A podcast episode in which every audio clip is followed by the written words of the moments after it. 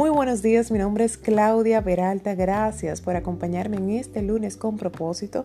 Te cuento que en el día de hoy quiero hablar de un tema sumamente interesante para todos nosotros y no es más que el autosabotaje. Sí, cómo nosotros mismos, los seres humanos, impedimos nuestro propio éxito.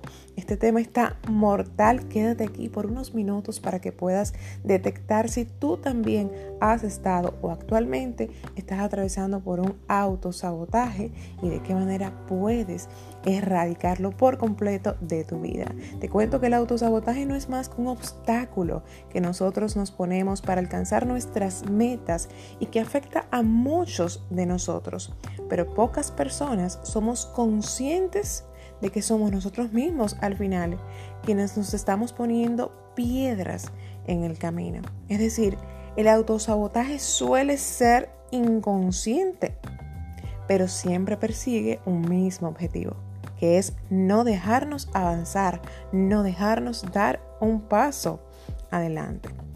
Cuando nosotros solemos autosabotearnos, cuando nosotros decimos que queremos que algo suceda, que deseamos algo, pero después resulta que no trabajamos para que eso ocurra, es decir, que te estás autosaboteando, pueden estar sucediendo dos cosas. Es decir, pueden haber dos grandes posibles causas. Que es que realmente, uno, realmente no quieres que eso suceda al final.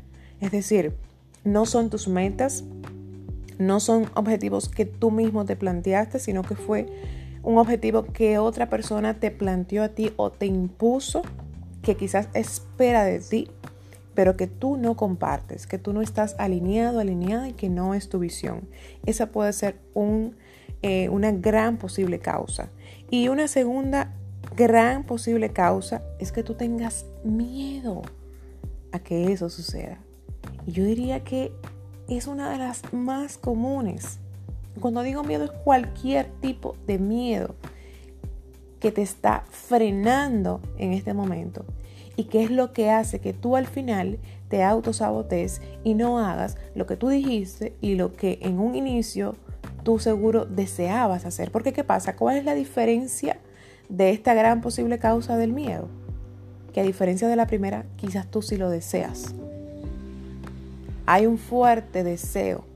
Pero ¿qué pasa? Viene el miedo, viene ese sentimiento, viene esa emoción, ¿Y tú qué haces? Te paralizas y te autosaboteas, pero al final en el fondo tú lo deseas y tú dices, pero ¿cómo es que yo deseo algo y al final no lo hago? No entiendo. Y eso sucede muchísimo. Y tú me dirás, Claudia, pero ¿cuáles miedos en específico? Hay muchos miedos. Uno de ellos es el miedo al cambio es uno de los principales motivos de autosabotaje. ¿Por qué? Porque nosotros, los seres humanos, nos acostumbramos a vivir en una zona cómoda, ¿ok? Y de repente estamos allí y no queremos salir de ella. ¿Por qué? Porque nos sentimos seguros. Y el ser humano necesita, es parte de sus necesidades, sentirse seguro. Que hay seguridad donde se encuentra. Entonces, cuando vamos a movernos despacio, Entendemos que estamos fuera de los límites que ya conocemos. Entendemos que vamos a entrar a una zona incierta, a una zona desconocida, aunque estemos conscientes, por otro lado, que quizás sea una mejor opción, una mejor opción de como yo estoy ahora. Pero como es algo incierto, es algo desconocido, entonces nos paralizamos. Y viene esa vocecita interna que es como una alerta que te dice, de verdad tú vas a hacer eso? Y si después no sabes cómo hacerlo, y si luego hay un rechazo, y si luego fulanito se enfada, y qué dirán de ti, entonces ahí comienzan y vienen todos esos pensamientos limitantes, esa vocecita interna que tú reconoces que siempre te está paralizando. Ese es el miedo a cualquier cambio. Otro miedo también muy relevante al momento de nosotros autosabotearnos es el miedo al éxito. Y tú me dirás, Claudia, ¿cómo es eso de miedo al éxito? Si al final todos queremos tener éxito. Pues sí, existe un síndrome que se llama síndrome del impostor.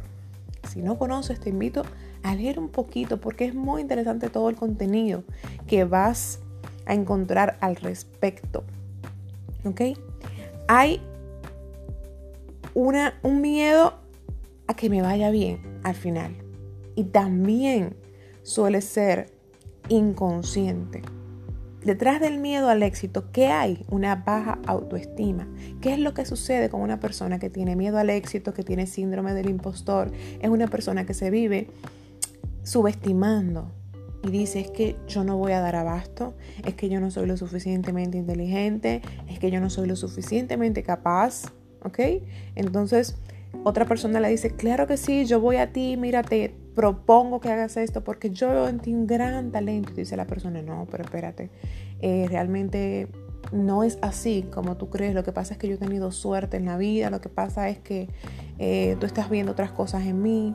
Es una persona que comienza a subestimarse, a ponerse por debajo y no reconoce en él o en ella sus talentos y no es capaz de admitir, wow, sí, yo soy una mujer, un hombre sumamente poderoso, sumamente capacitado, con todas las habilidades, con todas las destrezas para poder adquirir esta nueva posición en la empresa y desarrollarla, para poder lanzar este gran emprendimiento.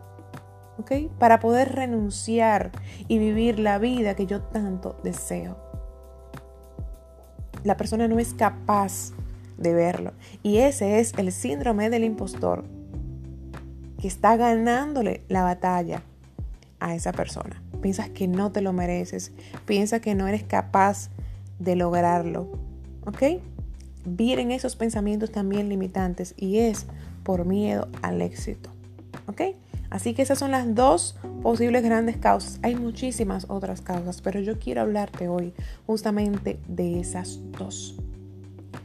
Y también quiero explicarte algo. La forma más común de autosabotaje, ¿cuál es? La procrastinación. Procrastinación es dejar las cosas para después todo el tiempo, vivir siempre en el postergar, en el yo lo hago ahorita, en el yo lo hago mañana. Y esa es la forma más común de autosabotaje. ¿Ok? Postergar continuamente actividades que tú deberías realizar ya porque quizás tú mismo te lo prometiste. ¿Ok? Es normal que a veces sintamos pereza para hacer ciertas cosas y bueno, nosotros posponemos actividades eh, que pueden ser quizás pequeñas o pueden ser actividades que se pueden delegar. Eso es diferente. Una cosa es que tú digas, bueno, es que yo entiendo y siento que esta actividad yo la puedo delegar o realmente no es relevante, no es prioridad ahora mismo, no es urgente ni importante y yo lo voy a dejar para después. Eso es una cosa. Ahora que tú siempre estés posponiendo de manera constante, siempre estás evadiendo tus tareas, tus asignaciones, tus responsabilidades, tus compromisos que tú mismo te pusiste para alcanzar tus objetivos y tus metas, entonces es muy posible que te estés autosaboteando. Y si tú no dedicas tiempo para trabajar en tus metas, tendrás la excusa perfecta si no lo haces. Tendrás la excusa perfecta si no las alcanzas. Así que es muy posible que ahí, haya una procrastinación. Y si tú quieres saber si realmente tú te estás autosaboteando, ¿ok? Si tú quieres descubrir cuáles son las causas por las que tú no estás alcanzando los objetivos que tú quieres, te invito este miércoles a mi webinar titulado ¿Cómo dejar de procrastinar? Interesantísimo porque ahí vamos a estar tocando este tema del postergar, cuáles son las causas, qué es lo que te ha llevado allí. Pero lo más importante, cómo puedes salir de ahí y cómo puedes erradicar la procrastinación en tu vida. Te invito a que te conectes este miércoles 30 de octubre a las 8 en punto de la noche porque estaré dando un live con este tema tan mortal aquí en mi perfil de Instagram. Regístrate en el link que está en mi perfil para que te llegue el recordatorio y también te invito a que pongas una alarma, a que actives la notificación porque va a estar buenísimo y tú no te lo puedes perder. Gracias por acompañarme en este lunes con propósito. Espero que este mensaje, que estas palabras realmente te hayan edificado, que sean útiles para ti y deseo que lo compartas también con más personas que los puedan necesitar. Un beso, te quiero mucho y feliz inicio de semana.